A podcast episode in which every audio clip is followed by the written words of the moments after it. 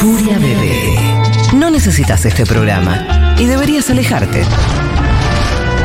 Como sucede con todo lo que más te gusta en la vida.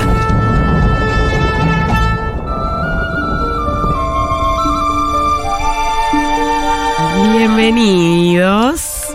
Bienvenidos a esta sección que me gusta llamar escuela, porque un poco nos educa, siento. Es un gran aprendizaje, Caro. Semana tras semana me gusta traer libros, eh, eh, fomentar la lectura, fomentar que todos nos podamos embadurnar de cada palabra, de cada hoja, de cada lomo, de cada Pero- tapa contra tapa, prólogos, saludos, capítulos, eh, Lomo. menú, lomo, Nada te detiene. Señaladores. Pero señaladores. escúchame este clima y te vimos llegar con. ¿Cuántos libros trajiste? Hoy ocho. Uf, Hoy traje ocho, venía leyéndolos a la par. Siempre Sí. tengo un libro para el medio de transporte, un libro para la caminata, un libro para un auto, un libro.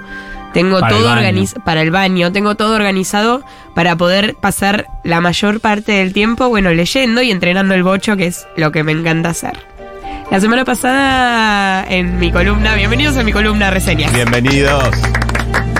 La semana pasada traje Narnia. La gente se ha quedado muy expectante de, de su segunda parte. De Sí. mensajes. Muchas preguntas, mucha gente preguntando, mucha gente cuestionando también esto de, che, qué loco, cómo te gusta leer, cómo, cómo, qué curiosa que sos, ¿Cómo se hace cómo se hace. Mucha gente ¿Vos vas a estar dando talleres de lectura? Yo seguramente esté dando talleres de lectura cuando arranque el año, así que también eso lo verán en el foro de lectura que tengo.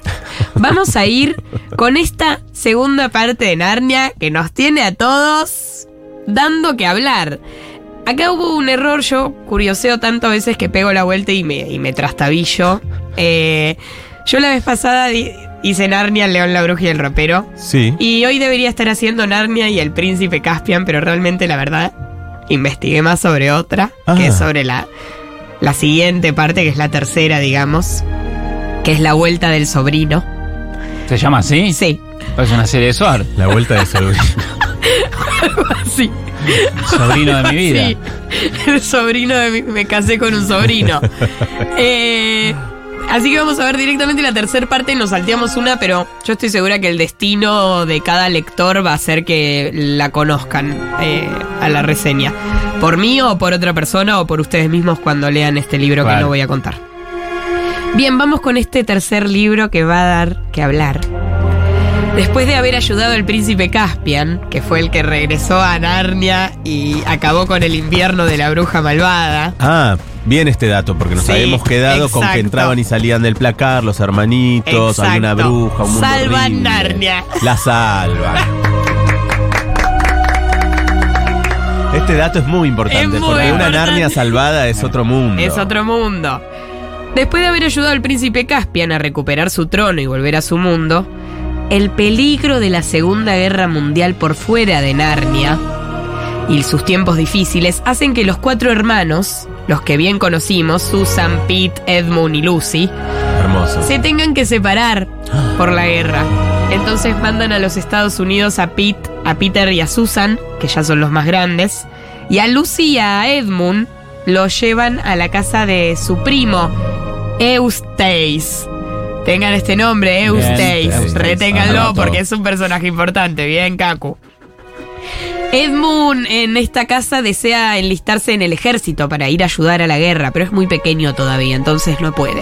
Y Lucy, la otra pequeña, solo añora convertirse en una mujer grande y bella como, como su hermana. Ambos están perdidos en lo del primo Eustace, eh, sin saber qué hacer y alejados de sus hermanos. Claramente en el living, en esa casa, hay una mañana que se levantan y se ponen a hablar de Narnia los hermanos, porque Es medio que, lo que te tiene atraviesa que- la vida de alguna manera, ¿no? atraviesa la vida de alguna Entonces, manera. más que la- Conocer otro mundo. Entiendo que hay una de guerra mundial. Sí, sí. Pero- Pero... por su parte ellos vivieron una tremenda. Entonces, claramente les sale hablar de eso. A lo que el primito Eustace, ¿qué dice? Termina ¿Qué pajeros esto? ¿Están Sí. mintiendo? Ah, ¿de qué no me dejan de boludear que porque soy el más chiquilio. Claro. Porque soy el niño más chiquilio. Me van a, ver, hacer esta ¿dónde embromada. está? ¿Dónde está esa Narnia? ¿Dónde está la cámara? ¿Me están filmando? Mamá. Edmund me está molestando otra vez con la de Narnia. Exacto. Insiste, insiste, insiste. Hasta que se van a las piñas, Edmund Ah, y se pudre. Y sí, se van a las piñas en la habitación en la que estaban. Uy. Y hay un detalle en esta habitación que va a ser la consecuencia de algo. Es un cuadro Uy. con un barco y un océano. Imaginamos que quieto. Imaginamos que es un barco Sí. porque es una pintura. Sí. Imaginamos que está quieto. A las, a las piñas de Edmund y Eustace se empieza a sentir una vibración extra que no es la de exacto, que no es la de estos golpes que se están dando, Uy. sino que es el agua del cuadro que se está moviendo No. con el barco. ¿Qué? Y el agua de a poco empieza a salir del cuadro, amigos. El agua se empieza a mover del cuadro y empieza a inundar la sala en la que están Lucy, Edmund y Eustace. Esto es una locura. Y este inunde hace que se empiece a perder todo por el agua. El agua suba, suba, suba, se ve un barco. Se ve un barco a lo lejos y solo agua en donde ellos empiezan a nadar. Y ven que ese barco sale gente, una tripulación, gente. Salvándolos. ¿Dónde están? A Eustace y a Edmund. Y a Lucy. Ah, ya. ya. Salvándolos, ellos estaban en un living. Ellos estaban en el living. Ellos estaban en un pequeño living. Y de la nada están en un barco de la tripulación No. del capitán Caspian porque habían vuelto a Narnia. Es intenso. Edmund, Edmund empieza a decirle a Eustan como ¿Ves, niños, boludo?" ¿ves, boludón? Pedazo de boludón. Y Caspian, más en otra, les dice, chicos, todo otra bien. película. Sí, es eso. Caspian eh, le muestra que aún guarda sus armas. Les, les- les dice, chicos, me encanta que se estén peleando como niños, pero recuerden que aquí en Narnia son casi adultos, porque nos ha ayudado, ayudado ya varias veces Ah, sí. con unos simples seis años a derrocar un ejército completo de malos. Ya pueden enfocarse. Esto es trabajo infantil. Esto es trabajo Sí. infantil. Les muestra a Caspian todos los recuerdos de ellos: el arco de Susan, la espada de Peter, el tónico sanador y la daga de Lucy. Así como también la linterna de Edmund, la cual olvidó en su vis- visita pasada. Bueno, todo esto Ah, es la data que ya he dicho. eh, para- y el primito no tiene ningún poder. Él no, todavía no. Pero él es el más pequeño y va a dar que hablar. No se hundió el barco, ¿eh? No se hundió el barco. El príncipe les explica eh, a los hermanos a dónde están yendo, a las islas solitarias. Porque cuando su tío tomó su trono, atacó a siete nobles de su padre y estos huyeron a las islas. Tienen que recuperar a estos siete nobles con sus siete espadas para volver a, a salvar Narnia. Uno piensa que Narnia se salvó, pero no, siempre No, hay un siempre malo y un nuevo villano atacando y destronando todo. Es incalzable. Es, sí. Les explica eso y van a investigar, claramente. Ya Lucy y Edmund casi que con un trabajo no pago, que es ser cuidadores y custodios de Narnia, de este mundo. Tercera vez que Sí, vengo. tercera vez que vengo a hacer todo de Ondeirela. Eso es extractivismo De de, Tamara niños, Onda. apropiación cultural. Sí, hay Eran otras data. épocas igual. Descubren en las Islas Solitarias que hay un lugar de pobreza extrema. Entonces ven todos estos lugares abandonados, qué sé yo, entran a lugares que parecen medio ocupados, donde ha sabido vivir Lucas, lugares que dan miedo, digo, hasta que un grupo es raptado por contrabandistas que planean subastarlos en este mundo de extrema pobreza. Corren muchísimo peligro los niños. Lucy y Eustace, el primo, son llevados al mercado, mientras que Caspian y Edmund son enviados a un calabozo. A la mañana siguiente, ambos hombres, Caspian y Edmund, gracias, Caco, estás atento, ambos hombres se encuentran con un anciano, al que Caspian reconoce como uno de los nobles. De los Faltan siete. siete, sí. Son interrumpidos por un grito, miran por una ventana, ven un grupo de personas que se están subiendo a una embarcación y les lanzan a mar abierto. ¿Qué pasó? Y en este momento, y acá empieza a arrancar algo tremendo en Narnia, en este momento que ven que lanzan a gente en el barco, qué sé yo, una espesa bruma emerge del agua y envuelve el bote, desapareciendo junto con las personas. ¿Qué es esta bruma? Se preguntarán. A lo que el viejo les explica sin que se pregunten, porque ya es asombroso de verlo y claramente alguien tiene que aclarar algo Sí, sobre lo que mal que ese viendo. señor ahí. Sí, se trata de un sacrificio que le están haciendo. Es Era un viejo así. Es un viejo sabio, sí. Porque la bruma había empezado a atacar la isla y si no vendían a los traficantes eran usados para el sacrificio. ¿Qué es la bruma? Nos preguntamos nosotros. ¿Qué es la bruma? La bruma es todo un humo que embad- em- embadurna cosas, las abraza y hace que todo el entorno ese que está eh, encimado por la bruma, digamos, sienta una envidia colosal. Ah, la, la bruma de la envidia. Claro, es la eso. bruma de la envidia y que los haga actuar como locos porque están mareados por ese gas. Libertarios. Vuelve No envidiosos. se ve, no se ve detrás del humo y pueden hacer lo que quieran. Lo que quieran. Pasa la bruma, no los agarra a ellos, corren. Se van al mercado, se encuentran subastando a Eustas. Y en ese momento llegan y comienza una pelea entre traficantes, Caspian. Bueno, para salvarlo. ¿El viejo sabio estaba todavía ahí? El noble se Noble. quedó ahí quieto. No, el noble no podía pelear. Ah. Ellos no salen de una que se meten en otra. Es terrible.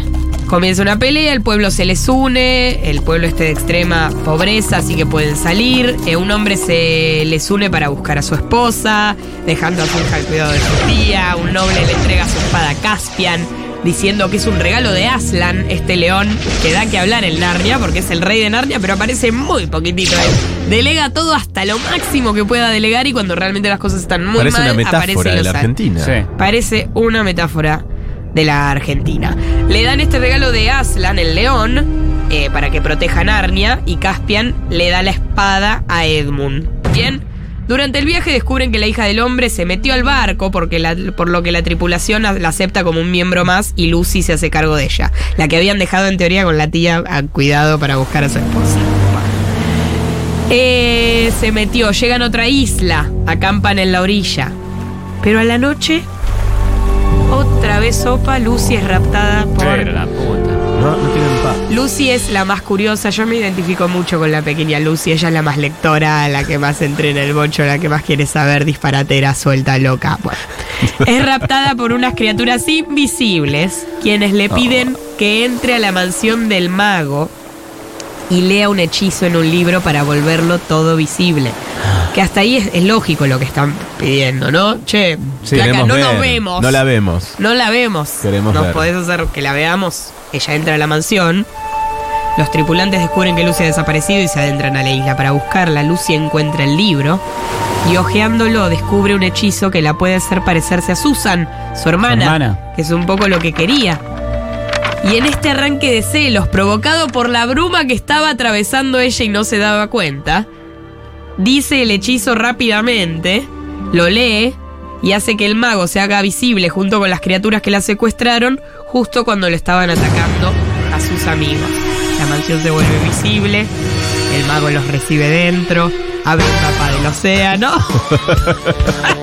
y les explica que el origen de la bruma es en la isla negra. Bien. Y que deben romper el embrujo, destruirá la luz de ese mundo. Bueno, otra, otro ultimátum de que Narnia La verdad, acepta. ¿cuántos quilombos tienen en.? en- Son 7, 8 ultimátums por libro en los que Narnia está a punto Se de caer. los quilombos. Sí. Sí, eh, Narnia es siempre el chabón que se estaba por matar, pero aparece Zairanar en el auto real, baja la puerta y la- lo salva. Eso es un poco el resumen de todas las Narnias. Y es un poco hay que llamar al lobo para que saque la chiva. Sí, y no puede salir de ahí, total. La mansión se vuelve visible, listo. Les da indicaciones eh, para seguir a la estrella azul, a la isla de Ramandú también. Nada, le dan todas indicaciones para que empiecen a salvar toda esta locura que, que está pasando con la bruma, la isla negra. Lucy lee el hechizo, es llevada nuevamente a su mundo, siendo transformada en Susan y encontrándose en una fiesta con Edmund y Peter, sus hermanos. Sí. Hay reencuentro. Pero descubre que en ese mundo ¿Qué? ella no existe. Lucy, existe Ay. Susan. Ella no existe. Aslan la saca del hechizo, aparece Aslan, porque es un momento terrible, y le explica que ella decidió no existir por este hechizo que leyó, entonces nunca hubiesen salvado Narnia, porque lo conocieron por Lucy. Si Lucy no existe, los hermanos tampoco la conocen. Aslan la saca, eh, Lucy despierta, asustada, y dice que, que perdón, digo, le, le pide perdón a Aslan por haberse mandado esa macana, eh, decide quemar el hechizo y vuelve toda la normalidad. Parecía que se iba a caer todo, Buah. pero se La embarcación llega a una isla en busca de provisiones. Lucy, Edmund y Caspian se adentran para investigar, encuentran una cueva, ven una estatua. Edmund usando un palo lo mete en el agua, pero este se transforma en oro. Qué bueno. Es increíble, lo primero bueno que Pasan pasa. muchas Pasa cosas. mucho, sí, la verdad. Descubre que se trataba de un noble. Encuentran el otro. Otro, chavan dos. Sí, ojalá por ahí salté un par. Sin embargo, la bruma los encuentra en la cueva. No. Lo que provoca una pelea entre Edmund y Caspian. Pero Lucy logra tranquilizarlos. Bien, Lucy. De regreso a la playa, Eustas se ha separado del grupo y llega un tesoro. Ahí encuentra un esqueleto y le quita un brazalete que se pone. Ojo con esto. No se pongan los brazaletes Jamás, de los muertos. jamás te chique. pongas el brazalete no. de un cadáver en un mundo mágico. No. Pero es de manual. Pero no leen libros, no ven No, películas. no, no. Eh, el tío regresa a la playa, pero cuando descubren que Eustas no está, Edmund y Caspian lo van a buscar, llegan al tesoro y encuentran la parte, parte de la ropa quemada del niño. Al ver el cadáver y un escudo, Caspian se da cuenta de que es otro noble y encuentran su espada. Sin embargo, un dragón dorado los ataca y secuestra a Edmund. ¿De dónde salió el dragón? Lo mismo me preguntaba yo, Kaku. Este dragón siento que es Eustas, que fue el- lo que le hizo ponerse el brazalete del cadáver. Ah. Sin embargo, el dragón los ataca, pero este lo lleva hacia un lugar donde encuentra un mensaje grabado a fuego que el dragón hizo, revelando que el dragón es Eustas, Ah, la- transformado por una maldición en el tesoro. Y sí, te pusiste un brazalete. Bueno, durante la noche sus primos Caspian y Reichi Pip Pip, que es un personaje que jamás nombré, y no tengo idea quién es, comienzan a entenderse y a hacerse amigos. Este Al- capítulo es uno de los capítulos no. con más eh, Este es de los que intenso. has traído. este eh. capítulo es Sí. intenso. Finalmente ven la estrella azul, esta que estaban yendo a buscar. La estrella azul. Y con ayuda de Eusta llegan a la isla, siendo dragón, de Ramandú, esta que le habían dicho que vaya. Encuentran una mesa llena de comida, pero encuentran a tres hombres inmóviles ahí. Descubriendo que son otros nobles, ya vamos claro. seis. Sí. Y también el cuchillo de piedra de la bruja blanca. Al ver que es la mesa de Aslan, encuentran sus espadas y las ponen en la mesa, pero se dan cuenta de que falta una, y claro, si eran seis eran siete. La estrella azul baja a la isla, se transforma en una bella mujer que se presenta como la hija de Ramandú. Los invita a comer y les dice que los nobles se encuentran durmiendo debido a que llegaron a la isla al borde de la locura. Y al querer cometer violentos actos, algo prohibido en la mesa de Aslan, cometer algo violento, cayeron en un sueño profundo. Más tarde, exacto, la chica guía a Caspian a los dos hermanos a un mirador donde se ve la isla negra. Ella les dice que la última espada está en la isla negra y que tengan cuidado. Pues la bruma se de transformará. En sus peores temores. Bien, ¿eh? Estamos terminando ya. El barco entero navega hasta la isla. Caspian le entrega la espada de Peter a Edmund. Ya dentro de la isla, Edmund ve a una imagen de Hadis, la bruja blanca, prometiendo que lo volverá rey. Esto ya lo vimos en otra Narnia. Edmund, su, peor eh, peligro de la bruma es este de la codicia, de que, de que le dan un puesto y él está ahí. Se atornilla. No, Ensobradísimo, Edmund. Scioli. A lo lejos divisan un hombre, el doble faltante. Lo suben a la nave, pero en ese momento toda la bruma se une, obvio. Es el clímax de la... Ay, la bruma unida. Formando una gigantesca serpiente marina, qué terror, la cual empieza a atacar el barco. Eutas intenta defenderlos arrojando fuego, pero el noble, completamente loco, lanza la espada hiriendo al dragón que vuela de regreso a la isla de Ramandú. Eustas, el dragón que ya no es dragón, se encuentra con Aslan, el león, quien lo cura y lo vuelve a transformar en humano. Ah, ahora. Cuando despierta, toma la séptima y última espada y corre a la mesa para, no- para ponerla. Bien. En la Isla Negra, la tripulación. Ya casi estamos por terminar, finalmente. Regresa. Edmund decide que es hora de volver a su mundo. Ya está, se soluciona eso de alguna manera. Yo imagino que se ponen las siete espadas. Lo sabés. Solucionado Claro. todo. Edmund decide que es hora de volver a su mundo, mientras Lucy, triste, pregunta si es su última visita. Ay, Lucy, es una intensa. A lo que el león asiente No. diciendo que es hora de que vivan en su mundo y aprendan a llamarlo como es conocido en ese lugar. Las barreras de agua se abren y Edmund y Lucy entran. Sin embargo, Eustas, este ¿Qué? primito, que va a dar que hablar después, pregunta si él volverá. A lo que Aslan dice que Narnia lo podría necesitar en un futuro. Dicho esto, el niño asiente, se une a sus primos, el león ruge y el agua cae sobre ellos. Quedan cuatro, tres libros más de Narnia después de esto. O sea que Narnia da que es un pueblito que da que hablar, ¿eh? Por Dios. Difícil de controlarlo. No te suelta. No te suelta, pero aún así es, es muy inmersivo y es muy lindo leerlo, así que lo recomiendo muchísimo. Esta fue mi última reseña del año. Claro. Estoy muy contenta que me hayan llamado para, para, Para hacer lo que expandir un poco hacer. la lectura en el país. Muchísimas gracias, nos vamos y volvemos.